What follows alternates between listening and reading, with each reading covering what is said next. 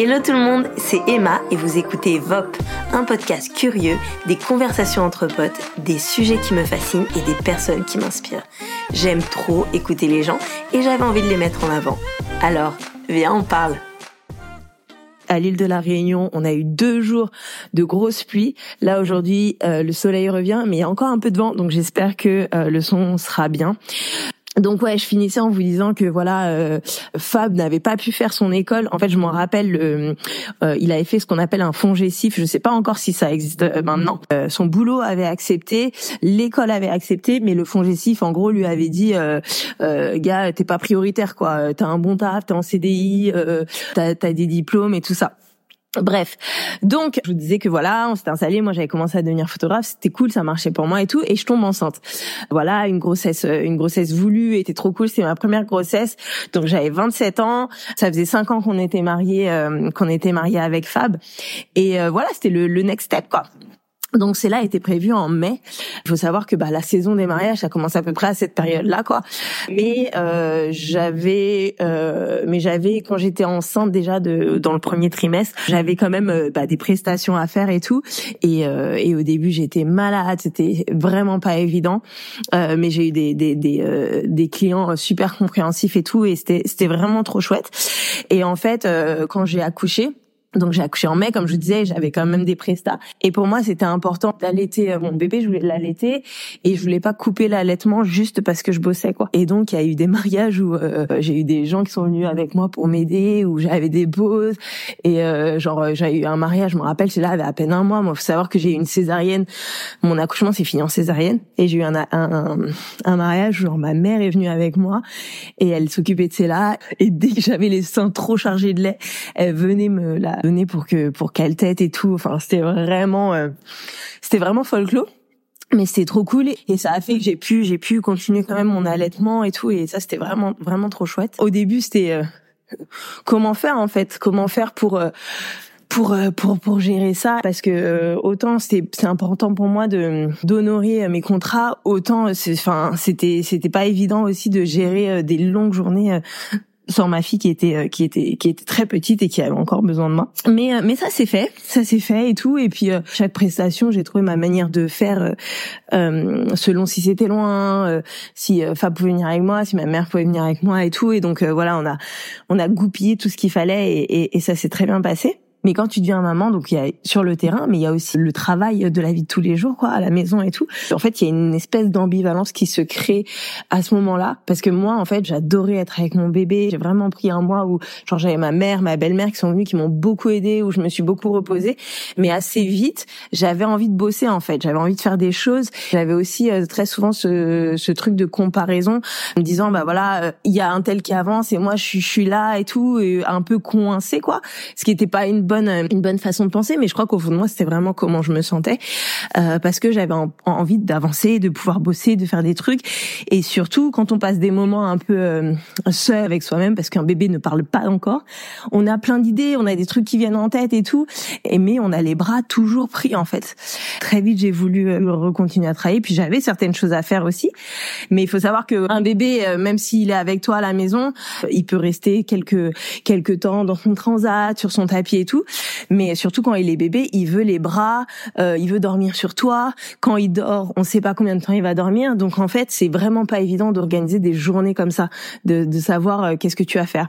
Donc un truc qui a été super cool, c'est que j'ai vraiment, ce que je dis euh, souvent euh, aux, aux entrepreneuses qui deviennent maman, c'est que moi j'ai gagné en efficacité de ouf. Je suis devenue grave efficace parce qu'en fait, t'as tellement des petites plages horaires pour pour bosser, pour avancer, que en fait, tu bah quand tu les tu vas direct à l'essentiel. Et quand t'as même que quelques quelques minutes, et eh ben pendant ces quelques minutes, tu sais que tu vas faire ça et que tu vas le faire bien et que voilà, tu traînes pas trop en fait. T'as pas le temps de traîner parce que ton temps est vraiment limité dans ce que tu peux faire. Et donc tu tu tu, tu développes une une sorte de d'efficacité incroyable quoi.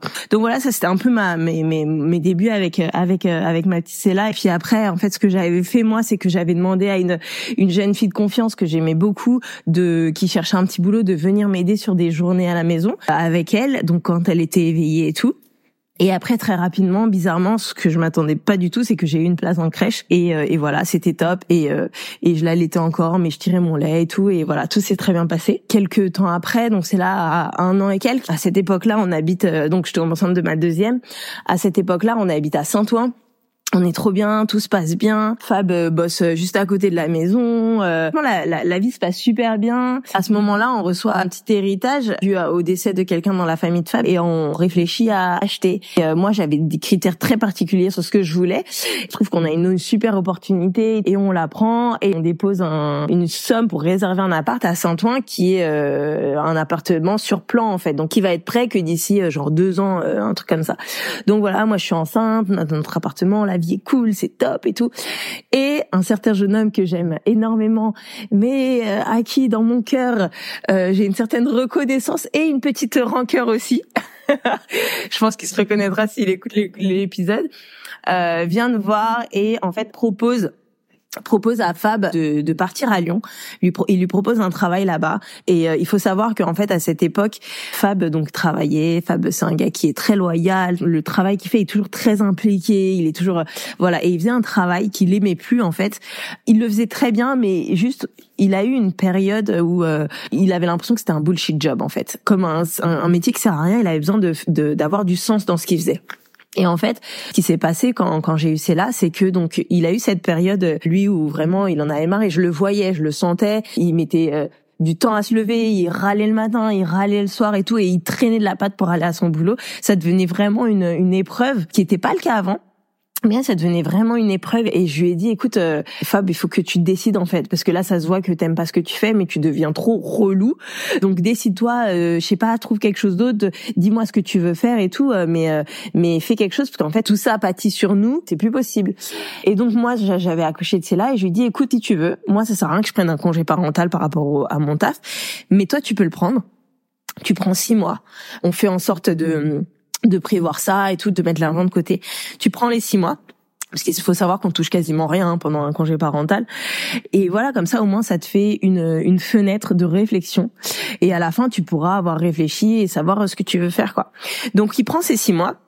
Donc on décide de prendre deux mois pour partir à la Réunion pour que la famille de Fab bah, rencontre cela déjà, puis euh, pour qu'ils profitent de leur première petite fille, enfin première petite fille du côté de Fab, puis aussi pour qu'on kiffe et tout ça et qu'on ait vraiment un temps aussi pause et tout on part de moi, c'est trop cool. Franchement, c'est vraiment euh, trop stylé. On découvre aussi la vie, euh, la vie avec une famille proche qui peut s'occuper tout le temps de, de, enfin, qui peut nous aider, quoi, qui peut nous donner un coup de main avec notre enfant. Parce que moi, à l'époque, j'ai juste ma sœur, euh, ma sœur et mon père à Paris, et sinon mon autre sœur et ma mère habitent en, Angleterre. Et donc voilà, on passe de moi, c'est trop cool. On fait une pause, on fait un break et tout. Et quand on revient, Fabrice se met euh, se met pendant euh, pendant quelques mois euh, en full bénévolat à l'église il kiffe et il fait vraiment pendant son temps libre en fait il fait vraiment des trucs qu'il aime quand tu fais quelque chose que tu es libre de faire il y a pas d'histoire d'argent derrière ou quoi que ce soit tu fais juste ce que tu veux bah c'est aussi une façon de voir ce que tu aimes vraiment quoi Bref, on arrive à la fin de ces six mois et il pète un câble pour le reprendre le boulot et tout ça, mais il doit reprendre le boulot. Mais c'est toujours pas ce qu'il va ce qu'il va faire et tout ça. Pour l'instant, il a pas quitté son boulot. Donc on revient euh, quand je me suis arrêtée pendant ma deuxième grossesse, cette personne vient le voir et lui propose un travail à Lyon qui peut vraiment correspondre à, à ce qu'il attend de d'un travail qu'il veut faire, un travail avec du sens et tout.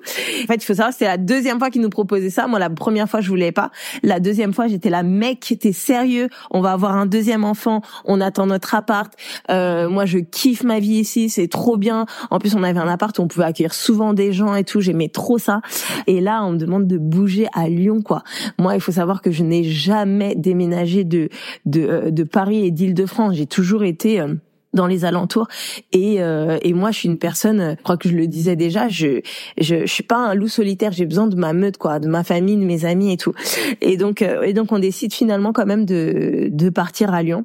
Parce que moi aussi je le sentais vraiment comme Fab s'est sacrifié aussi quand même pour moi au début quand j'ai commencé en tant que photographe. Et j'avais j'avais quand même l'impression que c'était aussi à moi aussi de faire un, un sacrifice d'une certaine manière. Et puis euh, puis de toute façon je voyais très bien qu'il en pouvait plus de son taf il fallait qu'il fasse quelque chose d'autre. On part moi j'ai le cœur vraiment lourd de partir. C'est très difficile pour moi et spoiler alerte, j'ai mis vraiment du temps à, à accepter ça, à me à me faire à la ville de Lyon et tout ça.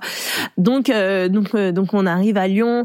C'est assez difficile honnêtement pendant les premiers mois pour moi. Il y a il y a des fois où Fab rentre à la maison et me dit écoute on rentre moi je peux pas te voir comme ça tout le temps quand je rentre à la maison donc on rentre à Paris. Puis euh, finalement voilà je, suis en mode euh, non c'est bon hein. bref on reste. J'accouche de ma deuxième Léonie. Et là il y a y a comme euh, quelque chose de, nouveau qui se passe. Et je me sens un peu prête à, à faire ma vie à Lyon et là, je me dis bon, il faut que je me trouve un entourage, euh, un entourage un peu professionnel. Il faut que que je rencontre des personnes parce que parce que voilà, il faut que faut pas que je sois toute seule. Il faut que je me mette un peu un coup de pied aux fesses. C'est là que j'ai vraiment commencé un peu à développer aussi euh, mon réseau euh, à Lyon avec des photographes, avec des gens du mariage et juste des entrepreneurs et tout. Et franchement, j'ai trop kiffé parce que j'ai eu l'impression que même je, au bout de quelques temps, je m'étais fait plus de contacts dans ce domaine-là que quand j'étais à Paris en fait. À Paris, j'étais vraiment un peu un peu dans mon truc à moi et je me contentais de juste mon écosystème euh, de voilà euh, mes amis, ma famille et tout. Alors que à Lyon, j'ai vraiment développé euh, des amitiés, des, des relations vraiment trop cool autour de ce que je faisais quoi. Donc là, je commence à avoir deux enfants j'ai toujours, euh, bah, je suis toujours photographe. Léonie est en janvier, ce qui me permet vraiment de d'avoir bien trois mois tranquille avec elle, parce que c'est un peu la saison plus calme et tout ça. Mais après, j'ai pas de place en crèche. Faut savoir que j'arrive, j'arrive à Lyon. Je suis enceinte jusqu'au cou. J'ai encore un mariage on est dans le déménagement, qui a plein de cartons. On est dans un appart que j'aime pas, où il y a pas de lumière. J'arrive pas à travailler euh, et je, je, veux finir tout ce que j'ai à faire avant d'accoucher, parce que sinon je sais que je le ferai pas. quoi. C'était assez euh, assez intense de trouver un peu l'équilibre là-dedans. C'était vraiment difficile. Et après, Léonie grandit, comme euh, c'est là, je la garde pas mal avec moi. Elle reste elle-même plus longtemps parce qu'à Lyon, on n'a jamais vraiment trouvé de place euh, de place à temps plein dans une crèche. Et là commence un peu une plus grande difficulté par rapport à mon travail, que j'ai une enfant qui va à la crèche, euh, mais la moitié de la journée, l'autre que je garde. Enfin bref, en fait, on se dépatouille. Euh, qu'après ça, il faut savoir que j'ai eu Ezra, je l'ai eu euh, deux ans après. Et en fait, toute cette période jusqu'à ce que Ezra ait bien deux ans et quelques, c'était vraiment, je me considérais comme, j'étais pas mère au foyer parce que je travaillais, mais en fait, je me disais, mais en fait, Emma, tu travailles à, à mi-temps. Ça m'a mis un peu du temps à me rendre compte de ça. Le truc, c'est que je suis devenue mère de trois enfants. J'avais euh, donc un mari qui maintenant travaillait les dimanches. Ça, j'avais oublié le, le, le, préciser. Ça fait que moi, j'avais des mariages samedi. Lui, il s'occupait des enfants le samedi. Moi, quand je rentrais, pas le temps de rien du tout. Hein. Je rentrais euh, des fois à une heure, deux heures du mat. Le matin, les enfants, c'était pour moi et tout ça. Euh, je m'en occupais euh, toute la journée. Et euh, ça, c'était vraiment pas évident. Mais en arrivant à Lyon, j'avais pensé aussi mon business autrement. Je m'étais dit, c'était plus possible que je travaille partout dans la France et tout. J'avais vraiment délimité euh, les mariages que je faisais. Déjà, j'avais délimité le nombre de mariages que je m'étais bien rendu compte qu'au bout d'un certain nombre de, de mariages ou de ou de saisons chargées, j'arrivais à la fin de, de l'été et j'étais épuisée, j'étais dégoûtée de, de limite mon travail. En fait, à chaque fois, j'étais là, non, mais c'est fini, c'est fini, j'arrête les mariages et tout ça. Et en fait, je me suis juste rendu compte qu'il fallait juste que je que je mette des limites dans les choses et que je réfléchisse correctement à ma façon de travailler et tout ça. Je me suis dit bon, en fait, je crois que ça c'est le maximum. Il faut pas que je que j'ai à partir pendant tant de jours parce qu'en fait, ça me fatigue, c'est trop, machin, c'est pas possible avec la famille. Et et puis aussi, j'ai délimité géographiquement euh, tout ce que je faisais aussi. Je voulais plus partir à Bébel-les-Bains, avoir deux deux jours de voyage pour euh, pour 24 heures, pour même pour pour 12 heures de de boulot et tout, c'était plus possible. Donc vraiment, je on, on s'est aussi dit voilà, on part à Lyon, il y a ça qui est important, ça on va le changer, ça on va faire ça comme ça et tout. Mais en fait, euh, j'avais pas anticipé le fait d'être d'avoir euh, bah, une famille nombreuse en fait. Et j'avais pas anticipé que à Lyon j'aurais pas de garde pour euh, pour jusqu'à mon troisième enfant jusqu'à ses deux ans et quelques jusqu'à ses deux ans je crois un an et demi deux ans. Et en fait je travaillais. C'était vraiment dur pour moi de d'avoir je réussissais à travailler. Je trouvais toujours du temps pour euh, pour ça et ça. Il faut savoir que, enfin, il y avait tout, il y avait quand même des gardes, mais c'était pas des, euh, c'était pas du, du full time en fait. Donc vraiment, je je chopais des heures par-ci par-là pour euh, avancer dans ce que je voulais faire, dans ce que je devais faire. Mais c'était très frustrant pour moi parce que parce que bah ça a duré ça a duré bien trois ans, quatre ans quatre ans où euh, où en fait j'avais toujours euh, un enfant à la maison en quelque sorte et même si j'ai beaucoup aimé ce temps-là, je suis contente d'avoir d'avoir eu du temps avec mes enfants jusqu'à longtemps. Et eh ben moi je voyais les autres qui avançaient, je voyais euh, je voyais l'évolution en fait et en fait je me disais mais euh, j'aimerais tellement avoir plus de temps, j'aimerais tellement avoir plus de temps pour faire ça, pour apprendre ceci, pour apprendre cela et ça m'a mis du temps à me dire mais Emma, t'es aussi une mère en fait. Donc euh, il faut que il faut aussi que tu prennes ça en compte dans ton travail. Il faut pas que tu te mettes la pression. Et en fait j'étais beaucoup dans je suis je suis retombée dans la comparaison et j'ai mis du temps à me dire que je comparais pas du tout les mêmes choses. Euh, c'était pas du tout comparable de de me dire moi euh, euh, je fais ça, elle elle fait ça, mais elle elle a pas la même situation que moi en fait parce que elle a pas le même âge, parce qu'elle a pas la même situation, parce qu'elle a pas d'enfant ou parce que euh, elle vit pas dans le même lieu. Enfin, et en fait, ça m'a mis vraiment du temps à me dire, Emma, ne compare arrête de comparer l'incomparable, arrête de croire que c'est une course et tout ça. Donc voilà, c'était vraiment une période euh, pas évidente pour moi en fait, j'ai essayé juste de m'adapter au fait que bah, j'avais trois enfants quoi. J'avais trois enfants. J'étais dans une ville où j'avais pas forcément ma famille et je voulais aussi euh, plus de choses dans dans dans, dans ce que j'apprenais, dans euh, dans ce que je faisais. Enfin voilà, c'était un vrai challenge. Mais euh, là, ça commence à faire long, donc je vous ferai une une partie 3 pour pour la suite. Et voilà, c'est la fin de cet épisode. On se retrouve demain pour la suite. En attendant, n'oubliez pas de vous abonner et de mettre des étoiles à ce petit podcast. Je vous embrasse. À plus. Bye.